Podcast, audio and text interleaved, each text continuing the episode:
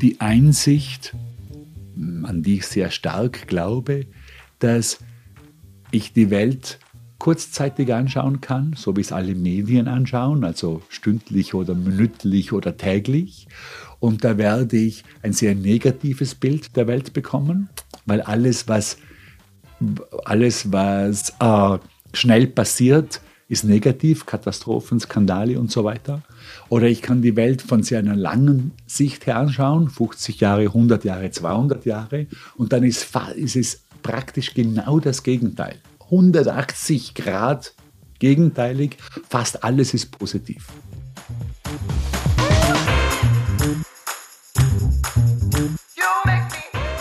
Felix. Olli. Das war gerade die Stimme von Stefan Sagmeister. Wie kam es dazu? Stefan Sagmeister ist bei einer ganz besonderen Konferenz aufgetreten. Summit at Sea heißt sie. Eine Konferenz tatsächlich auf hoher See auf einem Schiff. Und ich habe ihn dort gehört und sofort, als er von der Bühne kam, angesprochen und gefragt, ob er der allererste österreichische Gast in unserem Podcast sein möchte. Und er hat gesagt, ja.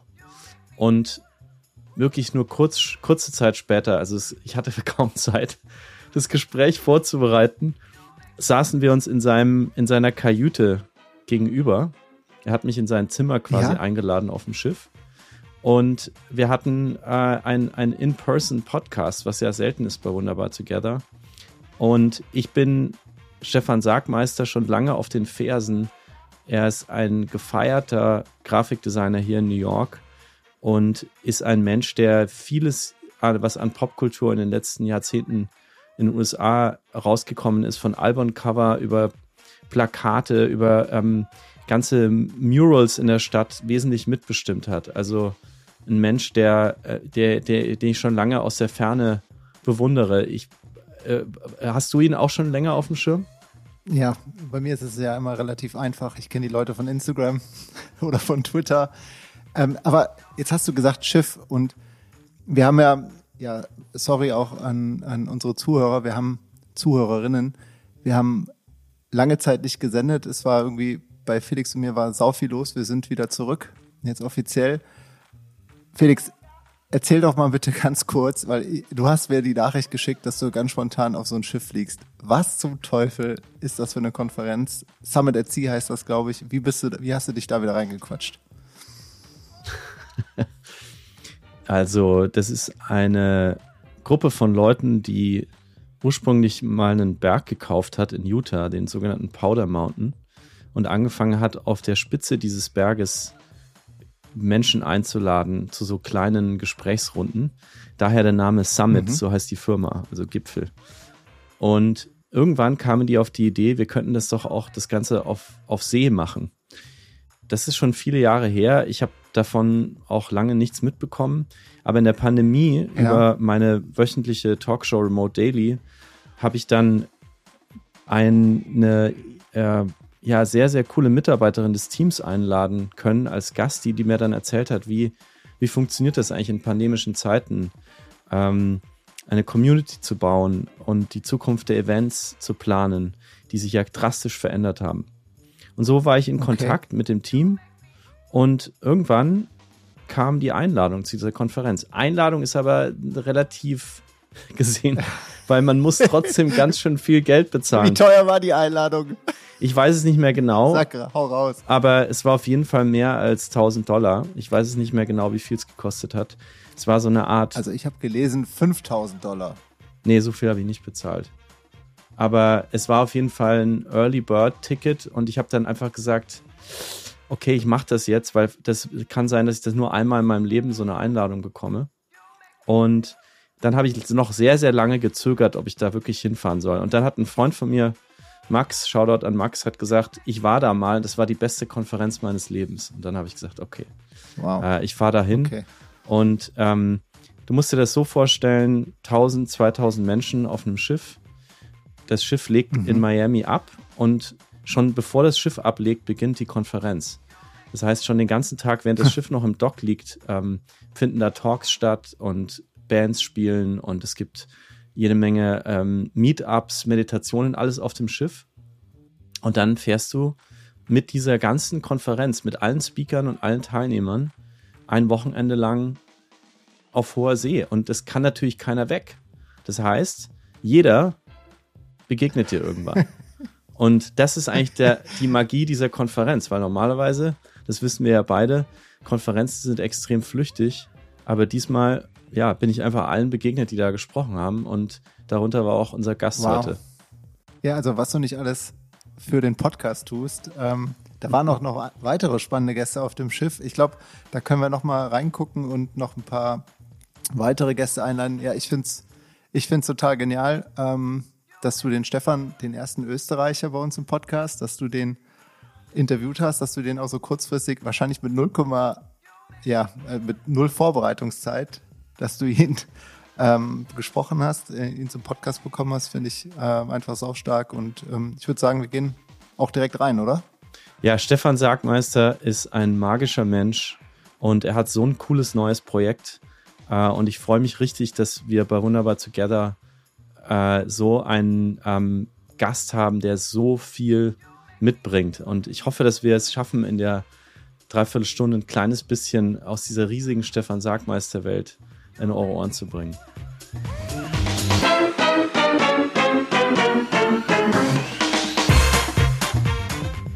Was tatsächlich heute eine Premiere ist, dass du äh, im Podcast bist, der einen österreichischen äh, Background hat. Das ist, du bist der erste Gast Alles aus klar. Österreich. Deswegen sage ich jetzt ähm, herzlich willkommen. Ist mir wirklich eine große Ehre, Stefan Sargmeister. Dankeschön. Uh, freut mich hier zu sein. Stefan, du, äh, wir sitzen uns gegenüber. Du hast das Mikro so ungefähr ein, am besten so eine Handbreit mhm. von dir weg an deinem Kinn. Wir sitzen auf einem Schiff, auf einer Konferenz. Wir haben uns gerade hier kennengelernt und du warst so freundlich, sofort äh, zuzustimmen, als ich dich gefragt habe, ob du Interesse hättest, äh, ein bisschen zu sprechen über deine Sicht auf Design, über dein Leben und über natürlich auch über deine äh, Sicht auf die deutschsprachigen Lande aus den USA. Wir gehen zunächst mal zum Beginn zurück nach Bregenz, wo du herkommst. Mhm. Bitte beschreibe uns den Haushalt, in dem du aufgewachsen bist. Also ich bin über einem Geschäft aufgewachsen. Meine Eltern hatten ein Bekleidungsgeschäft. Das war Bregenz ist eine Kleinstadt mit 25.000 Einwohnern und äh, meine Eltern hatten das große Geschäft in der kleinen Stadt. Also so im Prinzip so das Geschäft, wo man den Anzug für den Sonntag gekauft hat. Solche Dinge. Und äh, meine Mutter war begeisterte Verkäuferin und Geschäftsfrau. Und unsere ganze Familie, wir sind zu sechs, ich bin der jüngste von sechs, sind über dem Geschäft äh, aufgewachsen, also relativ klassisch, kleinstädtlich. Äh, Bregenz ist eine schöne, angenehme Stadt am Bodensee mit den Bergen oder mit den äh, Alpen im Hintergrund oder das Alpenvorland im Hintergrund. Und meine Jugend war eigentlich picobello, also mit den ganzen normalen Dingen auf und abs, die man hat als Jugendlicher. Aber insgesamt glaube ich eigentlich äh, mit relativ viel Freiheit, weil meine Eltern beide gearbeitet haben, war das im Prinzip und als Sechster doch dann auch äh, viel unbeaufsichtigter als vielleicht der Erste, mein ältester Bruder. Und mir hat das sehr gut gefallen, ja. Und wahrscheinlich viel Futterneid. Ich habe nur einen älteren Bruder, aber das, was uns beiden geblieben ist, trotz sechs Jahre Unterschied, ist, wenn wir zusammen an einen Tisch setzen, essen wir automatisch schneller. Hm, das kann ich mich nicht erinnern. Also wir hatten einmal eine, eine Großtante, die als die auch beim Haushalt mitgeholfen hat und die war sehr weil die, äh, weil die davor bei einem Bischof war, war die sehr männerlastig. Das heißt, dass da, ich habe noch nicht als Mann gegolten, ich war zu klein, aber meine zwei älteren Brüder und der und der Papa, die haben immer das Beste abgekriegt, während die, ganzen, die ganze Damenmannschaft und ich als der Kleinste dann eher äh, ein bisschen äh, äh, ärmer ausgeschaut haben. Aber abgesehen davon glaube ich, gab es genug zu essen. Aber das, das, Essen war natürlich damals wahnsinnig einfach. Meine Mutter war keine besonders gute Köchin. Und es war natürlich auch überhaupt das Essen sehr viel einfacher. Also selbst wenn die wenigen Male, wo man irgendwo, wo wir mal in, ins Gasthaus gegangen sind, das war vielleicht einmal oder zweimal im Jahr, da gab es halt irgendein fettiges Wiener Schnitzel mit einem versoffenen Kartoffelsalat oder so. Aber das hat sich natürlich alles wahnsinnig verbessert. Wer war die Person in deinem Leben, die dir dann erlaubt hat, den Weg einzuschlagen in Richtung Design? Hm, also das hat sich eigentlich dadurch ergeben, dass ich die Schule gewechselt habe. Ich war sehr unglücklich in einer HTL, einer höheren Bundeslehr- und Versuchsanstalt und bin dann in ein normales Gymnasium zurückgewechselt. Und in diesem Gymnasium gab es einen Schüler einer Parallelklasse, der ein Fahrrad hatte, auf dem Groß Alphorn stand. Und das Alphorn kannte ich, das war so eine lokale Jugendzeitung für Vorarlberg, die mir imponiert hat. Und ich habe den dann einmal angesprochen und der hat gesagt, ja, komm vorbei. Und dann hatte ich ursprünglich ein paar Artikel für das Alphorn geschrieben, als 15-Jähriger oder so. Das war natürlich alles relativ unbedarft. Und dann ist die Person oder die zwei Personen, die das Layout gemacht haben, sind nach Innsbruck oder Wien studieren gegangen und dann war das irgendwie offen und es gab sonst niemand, den das interessiert hat, dann habe ich das angefangen.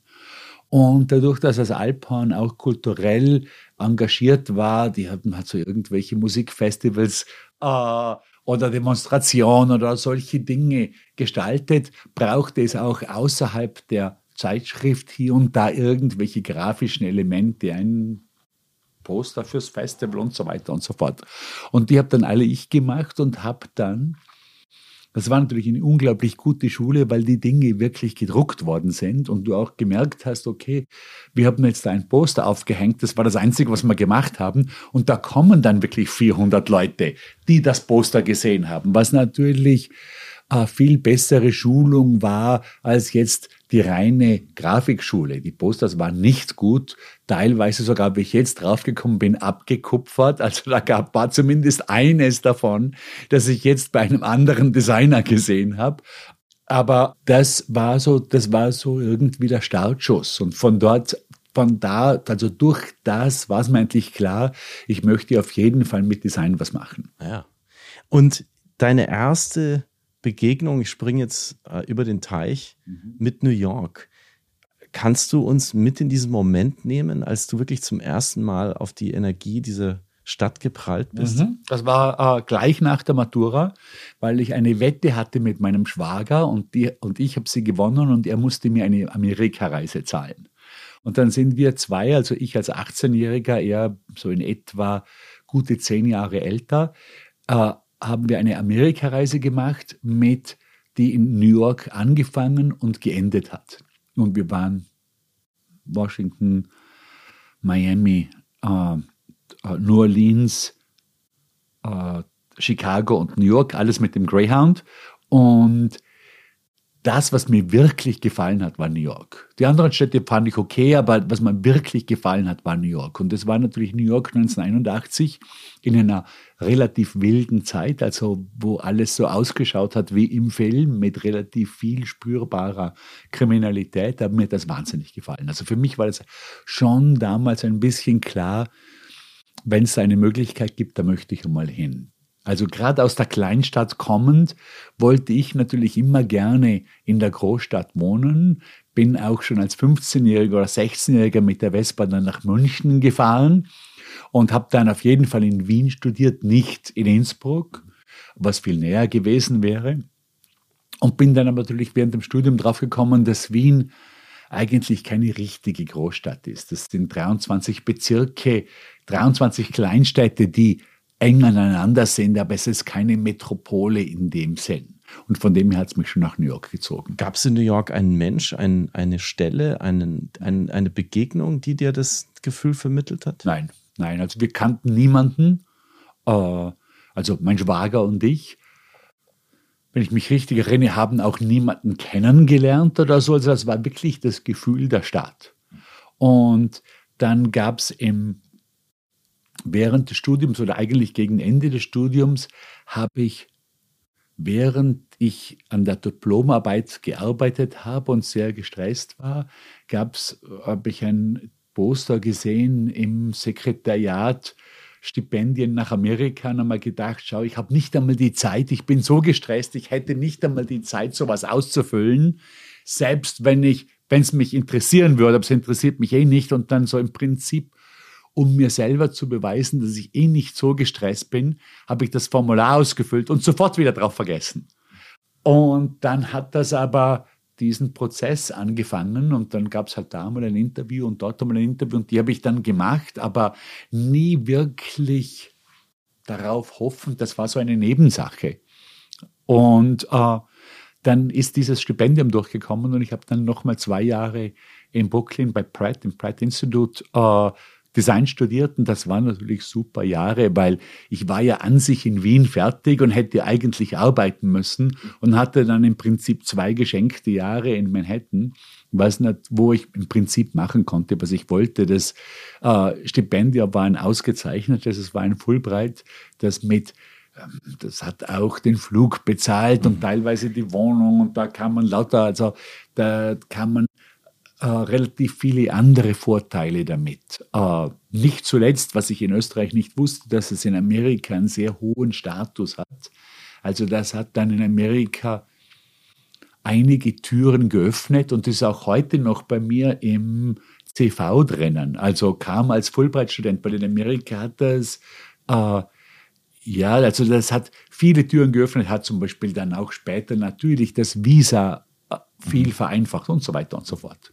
Das sehen wir auch jetzt über diese Spanne des Podcasts immer wieder, dass es immer wieder diesen Moment gibt, eine Institution auf der Schulaustausch, der Uni-Austausch oder diese Stipendien, die die Menschen rüberholen und dann passiert irgendwas mhm. in denen und sie entschließen sich zu bleiben. Was war das dann bei dir? Weil du hättest ja danach auch sagen können, jetzt bin ich hier Fulbright, in, jetzt zu Hause müssen sie mich sowieso nehmen sozusagen. Ich habe jetzt hier eine doppelte Ausbildung. Was hat, was hat dir den Antrieb gegeben zu sagen, ich versuche das in einer Stadt, wo die Konkurrenz so groß ist wie sonst nirgends? Ja, also das, das war, das Fulbright kommt mit einem Two-Year Home Residency Requirement. Also das heißt, du musst für zwei Jahre wieder zurück nach Hause, weil die, das ist die Idee des Stipendiums, dass du die Ausbildung in Amerika genießt und dann dieses Wissen mit in dein Heimatland zurückbringst.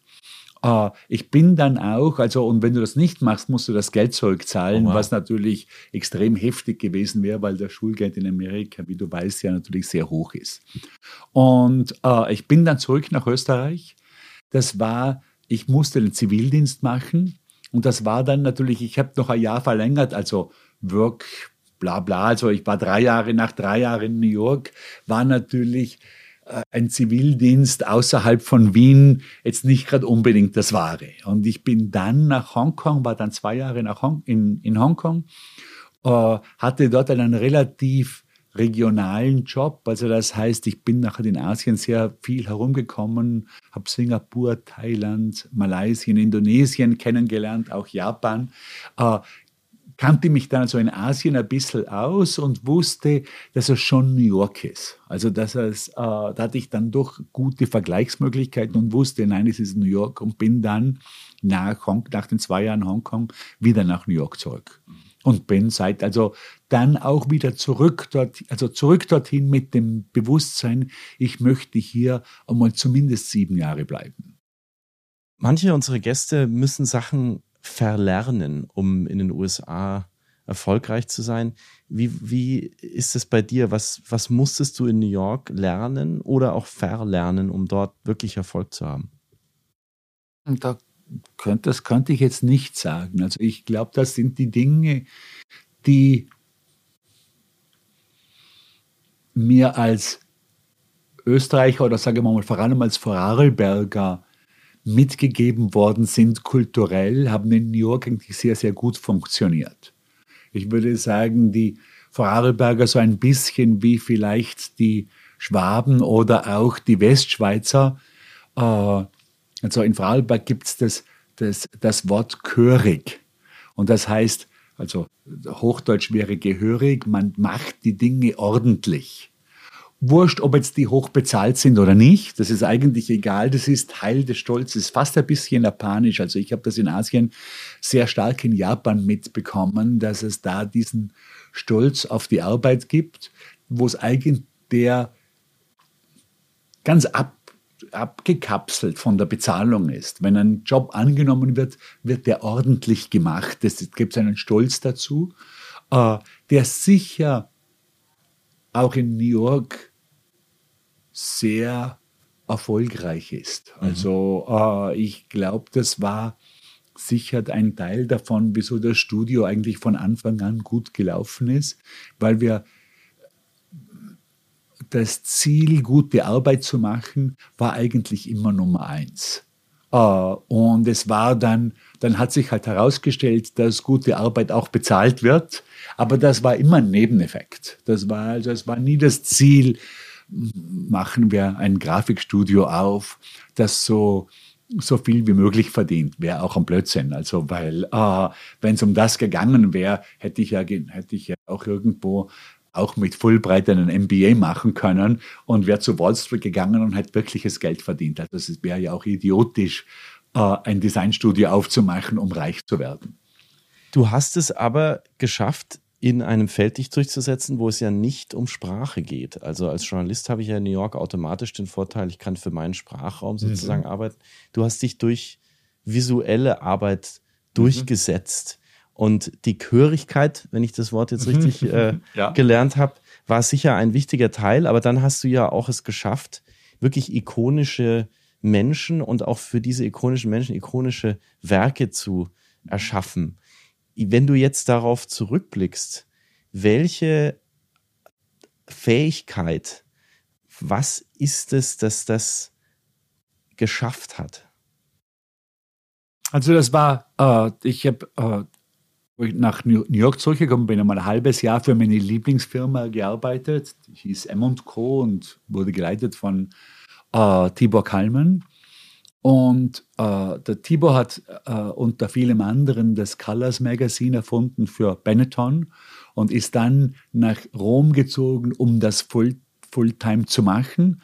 Und das heißt, mir ist eigentlich nichts anderes übrig geblieben, als selber mein Studio aufzumachen, weil ich war schon bei meiner Lieblingsfirma und jetzt zur zweitliebsten zu gehen, hat mich nicht wahnsinnig angemacht. Und das war noch halt relativ klar, dass wenn ich ein Studio aufmache, dann Nummer eins sollte es klein sein, das wusste ich, und Nummer zwei möchte ich mich auf die Musikindustrie äh, konzentrieren, weil das war eigentlich die originale Idee mit 15. Nur dann im Studium, da gab es so viele andere Sachen, Theater, Plakate und alles, alle anderen Sachen. Interessant war, dass das wieder auf, den, auf ein Nebengleis geschoben wurde. Aber beim eigenen Studio war dann klar, das möchte ich machen. Und das hat eine Zeit lang gedauert. Also wir haben dann am Anfang schon ein paar Covers gemacht, eine für eine, einen befreundeten österreichischen Sänger in einer amerikanischen Band, die hießen HB Senker und waren so ein bisschen erfolgreich im New Yorker Underground. Äh, äh, für eine Schweizer hochstehende Jazzband. Solche Dinge haben wir dann schon gemacht. Und, äh, äh, aber es war, der Durchbruch kam dann eigentlich als eines unserer, also das, die HB Sinker CD wurde für einen Grammy nominiert.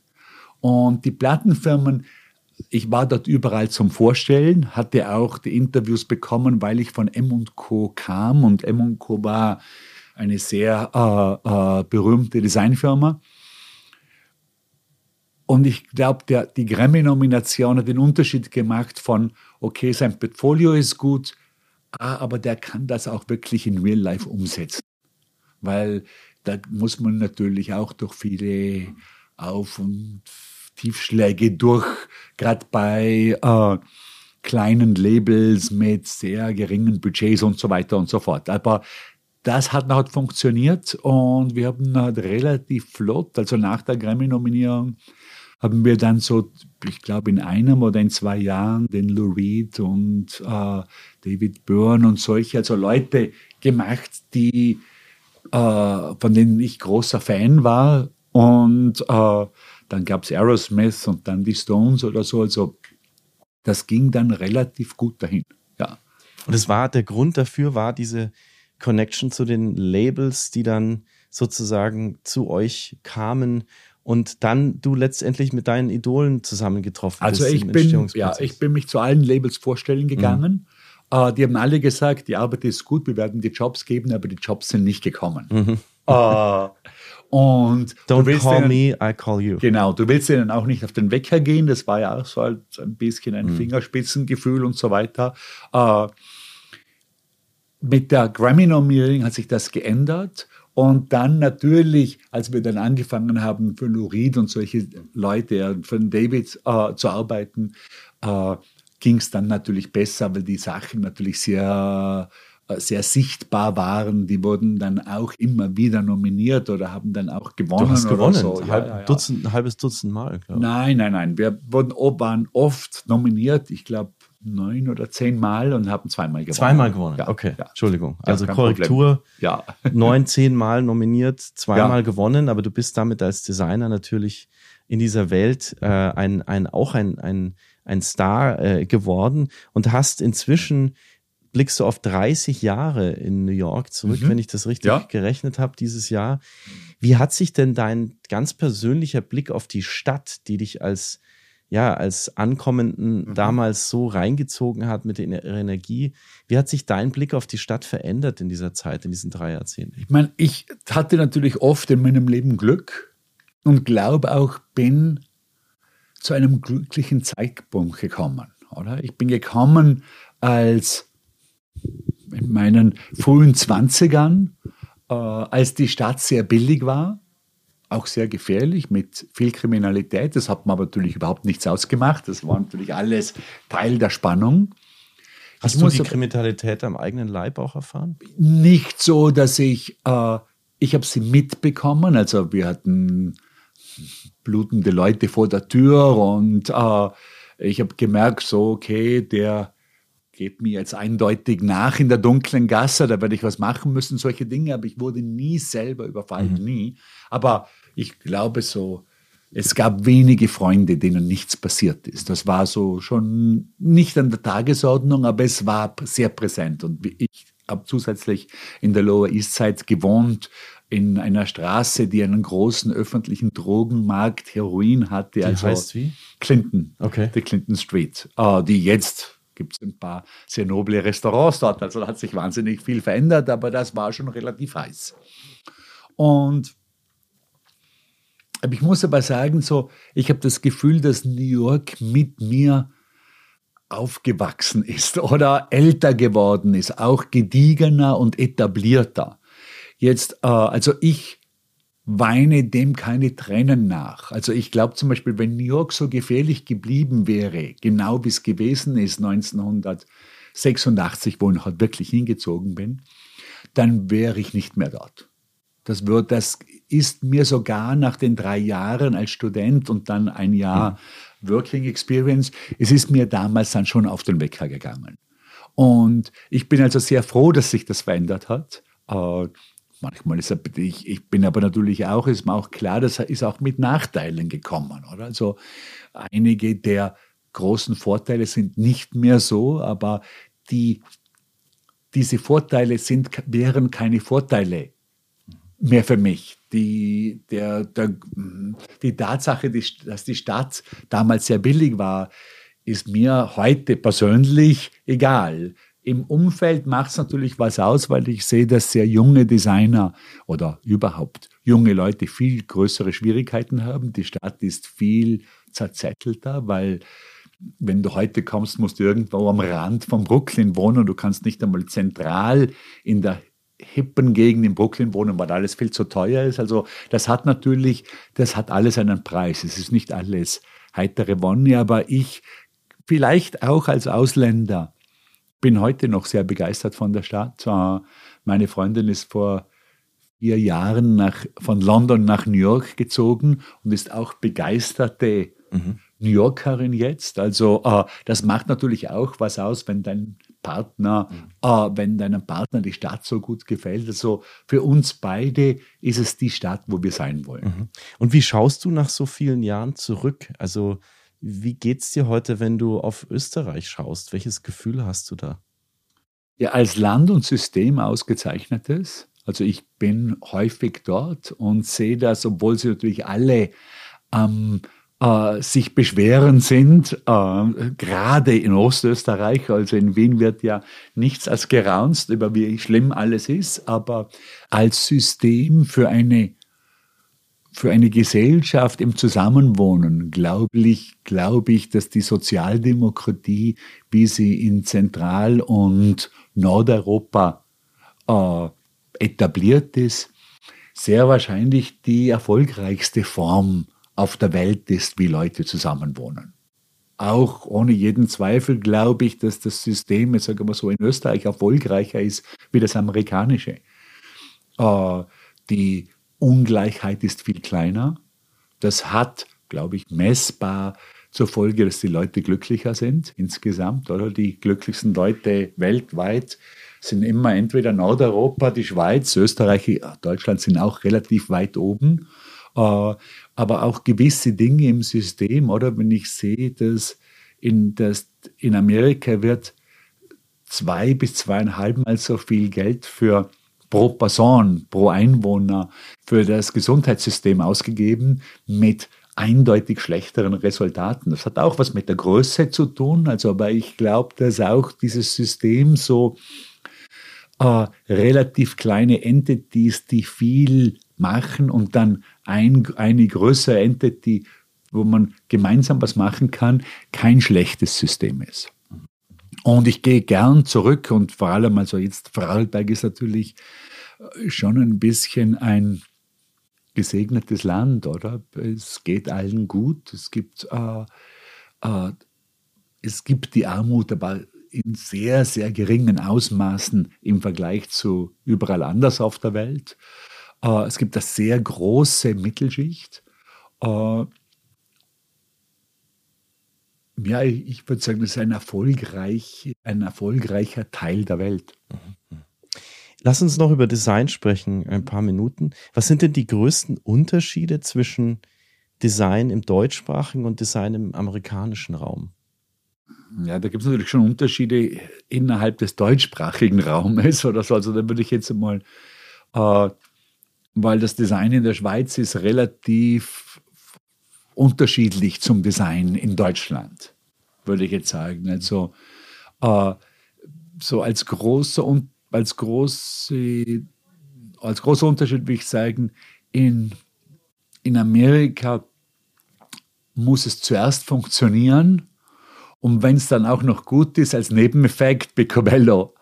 Und da würde ich sagen, das ist in Österreich oder gerade in der Schweiz soll es zuerst einmal gut sein und wenn es dann auch noch funktioniert, auch Picobello.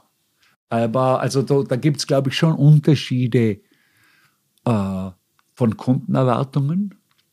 Hast du ein Beispiel für diesen Unterschied? Also das ist so das, äh, das Gefühl selber, wenn ich in der Schweiz mit einem Kunden oder auch in Österreich mit einem Kunden gearbeitet habe, gab es doch häufig auch die Idee, zuerst, es muss einmal gut sein. Und nachher schauen wir, dass es auch das macht, was es machen soll. Aber zuerst muss es einmal gut sein, weil äh, sonst machen wir es ja gar nicht. Und das ist in Amerika sicher anders. Das muss zuerst muss einmal funktionieren. Und wenn es dann auch noch ganz gut ist, ist auch Picobello. Hast du eine Vorliebe für eine der beiden Herangehensweisen? Mir wäre die europäische Herangehensweise lieber. Ich selber glaube, dass jedes Design beides machen soll, wenn es als gut bezeichnet werden soll. Also das heißt, für einen Betrachter, ein gutes Design muss irgendwem helfen und es sollte irgendwen entzücken. Das heißt, das Helfen wäre die Funktion und das Entzücken wäre, wo immer das herkommt, die Schönheit, die Idee, die, die Sache. Also das muss eine Freude dabei sein. Und es, ein gutes Design muss beides können. Es kann also nicht nur funktionieren. Ich glaube, vor allem, es gibt in meinem Beruf, gerade in Amerika, auch auf Konferenzen immer wieder Leute, die stolz auf der Bühne stehen und sagen, no, no, I'm not about aesthetics. Uh, it's, I'm a problem solver. Und ich denke mir immer, ja, you Trottel, also das ist wirklich das Letzte, weil die Probleme, die wir zu lösen haben, sind so scheiß einfach, dass sich selber ein Problemlöser zu nennen. Und alles, was du machst am Schluss, ist ein Stuhl designen, der halbwegs bequem ist, das ist das Einfachste der Welt, oder? Weil ich meine, die, die Sitzhöhe und die optimale äh, Lehnen, der Lehnenwinkel, das ist sowas von unglaublich leicht das Problem lösen ist die faulste, bequemste Scheißarbeit. Also das heißt überhaupt nichts. Also das während, wenn ich einen Stuhl gestalten muss, der 2123 auch noch schön sein muss und ein Recht hat, heute zu existieren, wird das Problem unglaublich schwer weil dann muss ich gegen 5000 Jahre Stuhlgeschichte ankämpfen. Dann bin ich in Competition mit jedem Stuhl, der vor mir kommt. Dann muss ich mir überlegen, braucht es den Stuhl? Ist es überhaupt notwendig, heute einen Stuhl zu gestalten? Äh, der muss ja wirklich besser sein, weil sonst soll ich es doch lieber lassen, weil es gibt ja 10.000 verschiedene Stühle, die ich heute kaufen kann. Da wird, das wird ein unglaublich schweres Problem. Aber nur das Problem zu lösen, einen halbwegs bequemen Stuhl zu gestalten, ist gar nichts. Ich finde die Beschimpfung You Trottel, die du gerade verwendet hast, übrigens großartig. Ich hoffe, du hast es auch schon öfter auf Designkonferenzen dann rausgerufen in dem Moment. You Trottel. ähm. Ja, das ist nach 30 Jahren sind diese Mixturen.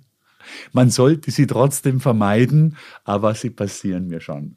Was ist gutes Design heute im Vergleich zu, als du angefangen hast? Also ich glaube, zwischen dem, also in, diesem, in dieser groben Beschreibung, es sollte jemand helfen, es sollte jemanden entzücken, hat sich nichts verändert. Mhm.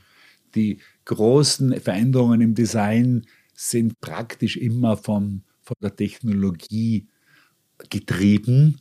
Das war bei den Römern so mit den Serifen und dem Steinbeil und nach dem Gutenberg und Desktop Publishing und der Digitalisierung.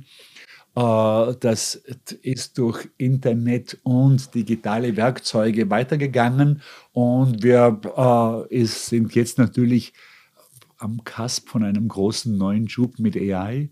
Also das, äh, ich glaube, traditionell oder in der Geschichte äh, seit der Steinzeit oder Bronzezeit hat immer die Technologie das Design angetrieben. Oder wie wenn du die Werkzeuge der Bronzezeit anschaust, die haben alle damit zu tun, was das Material kann und erlaubt, dass der Stein nicht konnte und nicht erlaubt hat. Und äh, ich glaube, so geht es weiter. Äh, jetzt mit AI für mich unmöglich vorauszusagen, was da alles passieren wird, weil, die, weil der Schub so wichtig und so groß ist. Äh, ich glaube, das Einzige, was man mit Sicherheit sagen kann, ist, dass man wahnsinnig viel Blödsinn machen werden, ohne jeden Zweifel.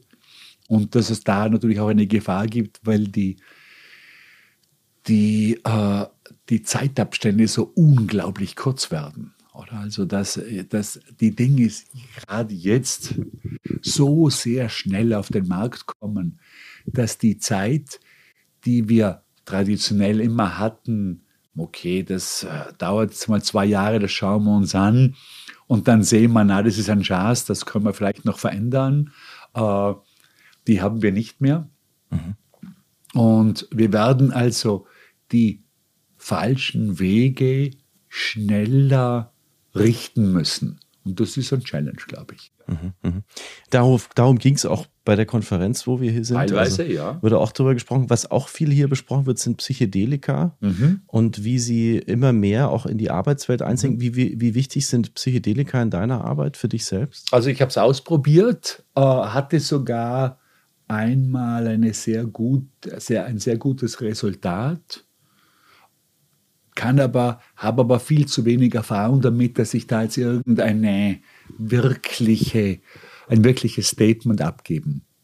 Resultat könnte. heißt aber, du hast was genommen, also LSD oder? Ja, also in dem Fall war LSD, habe während dem, hab während dessen, dass ich auf LSD war, gar nichts gemacht, außer die, äh, diese Reise sehr genossen und aber am nächsten Tag ganz ungewöhnlich für mich eine Idee für eine Serie gehabt und die Serie sofort umgesetzt, so dass am Abend die komplette Serie fertig war, also so dass ich sie abschicken konnte zum zur Manufaktur. Und die das sind acht Gläser, die für die Firma Lobmeier, die heute also die äh, äh, die hergestellt mhm. wurden und werden. Und das ist ungewöhnlich deshalb, weil die meisten, praktisch alle Dinge, die wir je gemacht haben, erstens einmal durch viele hm, verschiedene Phasen gehen, nie in einem, von, in einem Tag von der Idee bis zur fertigen, abschickbaren Sache äh, kommen, und normalerweise mit großen Auf und Abs und Problemen beschäftigt sind, auch die, auf die ich heute sehr stolz bin oder so. Also das äh, von dem her ungewöhnlich, aber dadurch, dass das eine einmalige Geschichte ist, kann das auch so ich weiß nicht einmal, ob es wirklich was mit LSD zu tun hatte. Vielleicht war das halt gerade ein produktiver Tag. Also Aber du hast dich so vorgespult, so klingt es, ne? wie so ein Podcast auf, du bleibst plötzlich schneller und hast an diesem einen Tag Unglaubliches produziert. Spannendes, ja. spannende Erfahrung, spannendes Erlebnis. Ich wollte auch noch zum Schluss dein persönliches Design fragen. Du sitzt vor mir in weißer Jeans und du hast ein blass-rosa Shirt mit deiner neuen Kreation. Du hast gerade machst du Datenjournalismus mhm. eigentlich. Du setzt Daten in Formen um und man kann das in New York äh, in der Galerie, aber auch online bestaunen. Was sind äh, Designobjekte, mit denen die du, du dich noch jeden Tag umgibst? Also hinter dir sehe ich natürlich MacBook und iPhone, das gehört bei jedem Designer, glaube ich, schon seit Jahrzehnten inzwischen mhm. dazu. Apple, dann sehe ich ein Skizzenbuch, in dem du, glaube ich, gerade äh, auch eine Seite geöffnet hast mit, mit Skizzen und eine Ledertasche, die, wenn ich das richtig beurteile, auch schon länger mit dir unterwegs mhm. ist. Wer sind die wichtigsten Designobjekte in deinem Alltag, mit denen du dich umgibst? Ja, du hast es im Prinzip eh gerade beschrieben. Also die, äh, die Ledertasche, die so eine, so eine äh, äh eine Ledertasche, die eigentlich wie ein Cowboystiefel mit Handwerkzeugen äh, gemustert, also mit or ornamentiert ist. Äh, aber du hast äh, nicht reingepinkelt seit, wie die nein, Cowboys. die gibt es schon seit 30 oder 35 Jahren, die gleiche Tasche. Also auch ein Beispiel dafür, dass wenn etwas schön ist, und ich finde, empfinde sie schön, dann lasse ich die natürlich reparieren. Es ist also sicher die von einem Sustainability-Aspekt her die, äh, die wie heißt es denn in Deutsch? Nachhaltigste. die nachhaltigste Tasche, da kommt kein, äh, kein organischer, äh, keine organische Baumwolle oder Jute mit, wenn eine Tasche 35 Jahre lang jeden Tag im Einsatz ist.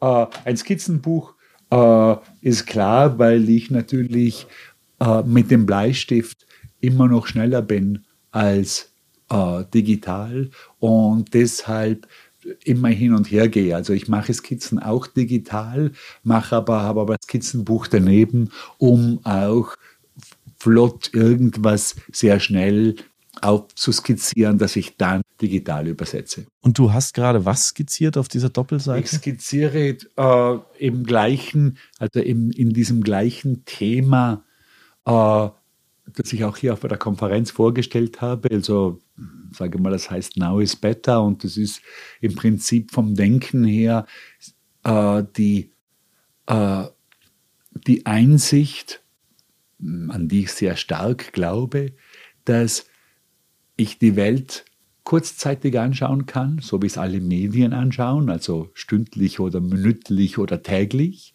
Und da werde ich ein sehr negatives Bild der Welt bekommen, weil alles, was, alles, was äh, schnell passiert, ist negativ, Katastrophen, Skandale und so weiter. Oder ich kann die Welt von sehr einer langen Sicht her anschauen, 50 Jahre, 100 Jahre, 200 Jahre. Und dann ist, ist es praktisch genau das Gegenteil. 180 Grad gegenteilig, fast alles ist positiv.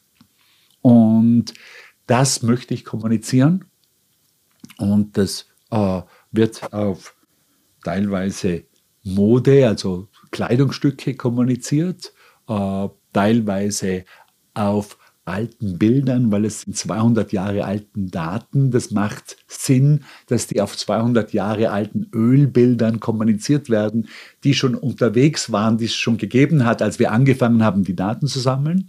Oder in diesem Fall, und das siehst du hier im Skizzenbuch, das wird eine Installation für Seoul.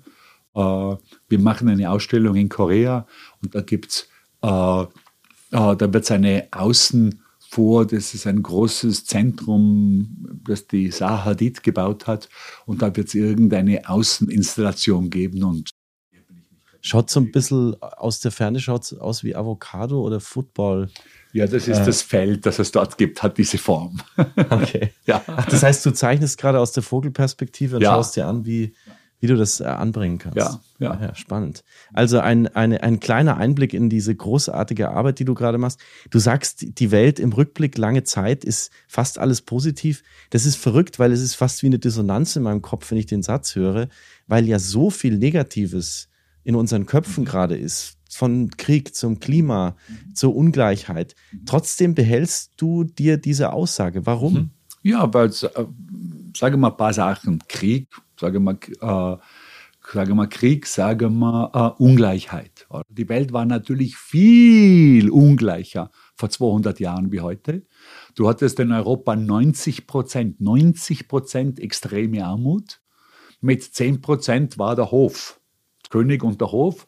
Der ganze Rest war extrem arm, oder? In Frankreich, äh, ich habe die Zahlen von 1850, die Normaldiät in Frankreich war die gleiche wie in Ruanda in den 80er Jahren, als Ruanda das äh, unterernährteste Land der Welt war. Also die Ungleichheit, von der heute immer gesagt wird, sie war noch nie so schlimm wie heute.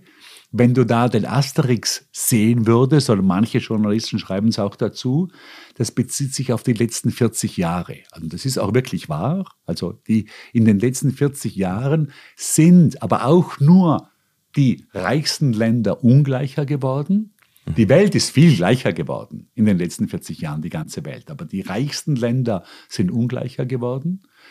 Die, äh, aber auch weltweit die extreme Armut ist steil hinuntergegangen. Wir sind heute in etwa trotz Covid in etwa bei 10 Prozent. Also wir sind weltweit, wir sind von 90 Prozent extremer Armut auf 10 hinuntergegangen. Vor allem muss ich sagen, wegen natürlich wegen China und Indien, weniger wegen Afrika, aber trotzdem ist eine unglaubliche ein unglaubliches Achievement und die, die United Nations glauben, dass wir sehr wahrscheinlich in unserer Lebenszeit, also sicher in deiner, ich werde sehen, das Ende der extremen Armut erleben werden. Und Krieg ist auf sehr ähnlichen, geht auf sehr ähnlichen, äh, auf einer sehr ähnlichen Schiene. Wenn du dir anschaust, äh, oder ich, ich sagte ein Beispiel, ich war auf einem Conference Call dabei mit dem Harari, also dem ja, Johann Harari, der ja. Philosoph, der zurzeit überall ja, oder Geschichtler auch. Geschichtshistoriker, ja. der zurzeit überall äh, zitiert wird, weil er sich sehr drastisch zur künstlichen Intelligenz unter anderem äußert. Ja, ja, ja. Und er hat, äh, äh, also wir haben über äh, im Conference Call ging es unter anderem auch über, äh, um die Ukraine und er hat gemerkt, dass jetzt natürlich in Deutschland sich alle rechtlich aufregen, dass das Militärbudget von 2% auf 5% erhöht werden muss. Und natürlich fehlen diese 3% mehr irgendwo anders. Aber er wollte halt auch daran erinnern, dass traditionell in Deutschland, Frankreich und England das Militärbudget zwischen 70 und 90 Prozent war. Oder? Weil der, der Kaiser hat oder der König hat, äh, hat 10 Prozent, 20 Prozent für den Hof ausgegeben und der Rest war Militär. Mit dem Rest hat man Krieg geführt. Und sonst gab es nichts. Äh, also das war einfach, äh, die gute alte Zeit war nicht gut. Alt war sie, aber nicht gut, oder? Und Now is Better, kann man sagen, ist auch dein Lebensmotto. Ja, also das ist auf jeden Fall mal das, äh, die, das Buch, das im Herbst herauskommen wird, auch in Deutschland, auch in Deutsch. Aber äh, auch die Ausstellung ist unter diesem ist unter diesem Motto. Und das heißt natürlich nicht, dass ich glaube, dass alles super ist. Oder das dritte Thema, das du angesprochen hast, Global Warming, gab es natürlich nicht vor 200 Jahren. Also das hat zwar angefangen durch die Industrierevolution, aber war kein Problem, weil viel zu wenig CO2 oben war oder die anderen Treibhausgase. Äh, das ist heute ein Problem ohne, und das ist neu. Das gab es vor 200 Jahren nicht. Also da kannst du sagen, das ist heute schlechter, ein Ding, das es mhm. äh, damals nicht gab. Äh, meine eigene, und das ist, das ist jetzt wirklich eine persönliche Meinung, mein eigen, meine eigene Zuversicht kommt daher, dass wir in der Vergangenheit Probleme besser lösen konnten in meiner Lebenszeit, wie ich es mir zum Beispiel als 20-Jähriger vorgestellt habe. Oder also ich habe als 20-Jähriger geglaubt, Population Overload wird ein großes Problem sein. Glaubt heute niemand mehr oder kaum. Also es gibt noch welche, aber es ist eher das gegenteilige Problem. Also in Deutschland einmal garantiert, aber in Amerika auch und in Japan ganz schlimm, dass wir mhm. äh, zu wenig Bevölkerung haben werden. Äh, die äh, United Nations, die, die, deren Forecasts, deren Voraussagungen für die Population bisher genau immer gestimmt haben, sagen, das wird, also es wird wachsen auf 10 Milliarden bis 2070 und dann wird es abnehmen insgesamt, eben weil weil so viele Leute, man sieht es jetzt ja auch in China, in die Mittelklasse kommen. Und wenn Leute nicht mehr arm sind, haben sie viel, viel weniger Kinder. Das lässt sich zu 100 Prozent voraussagen. Das ist so.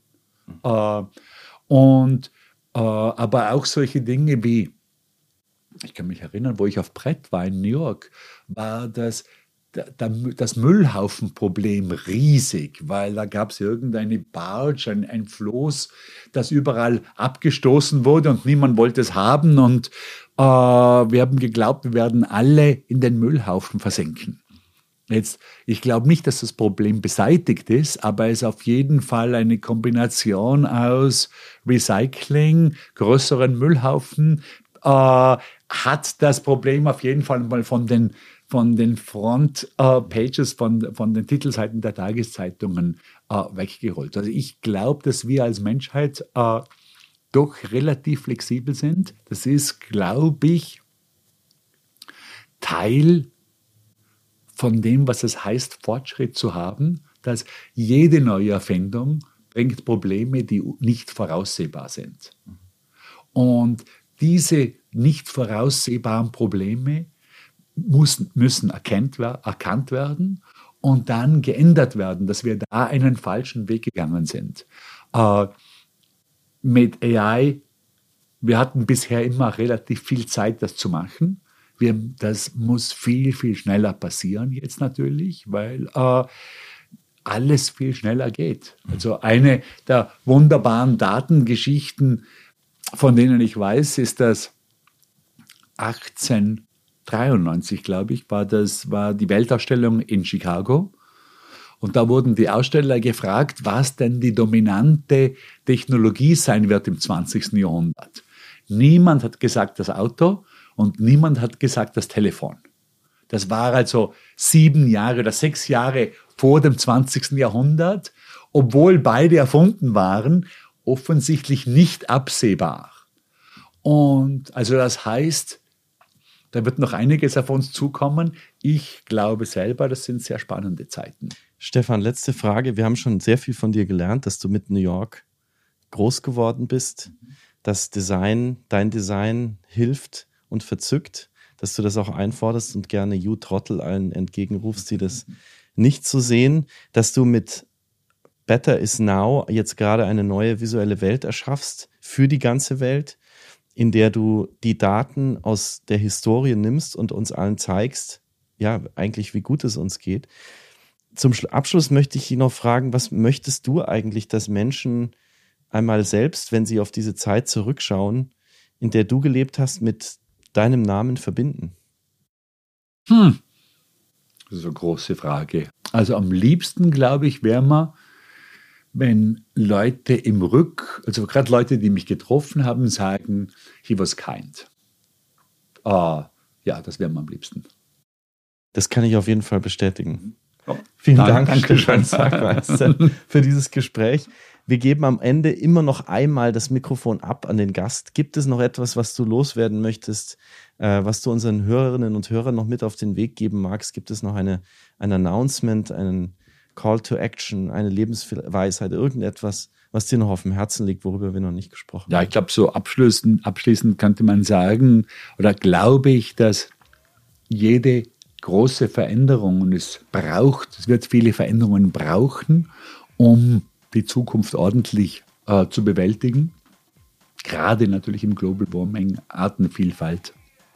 Ich glaube, jede dieser Veränderungen braucht beides, die Peitsche und das Zuckerbrot. Jetzt liefert notwendigerweise und auch gut die, die äh, alle Medien die Peitsche, warnen. Und ich glaube, dass es notwendig ist, auch die, den Ansporn, auch das Zuckerbrot zu liefern. Und da hoffen wir, dass wir da hier und da ein ganz winzige Bisse davon anbieten können.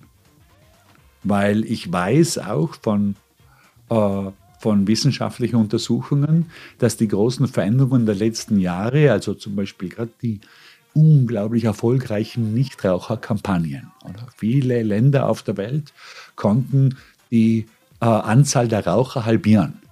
Viele Länder.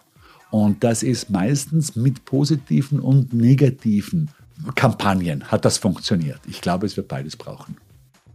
Vielen Dank. Gut. Wahnsinnig spannend. Und äh, hoffentlich bis bald auf der 14. Straße. Stefan sagt. Gut.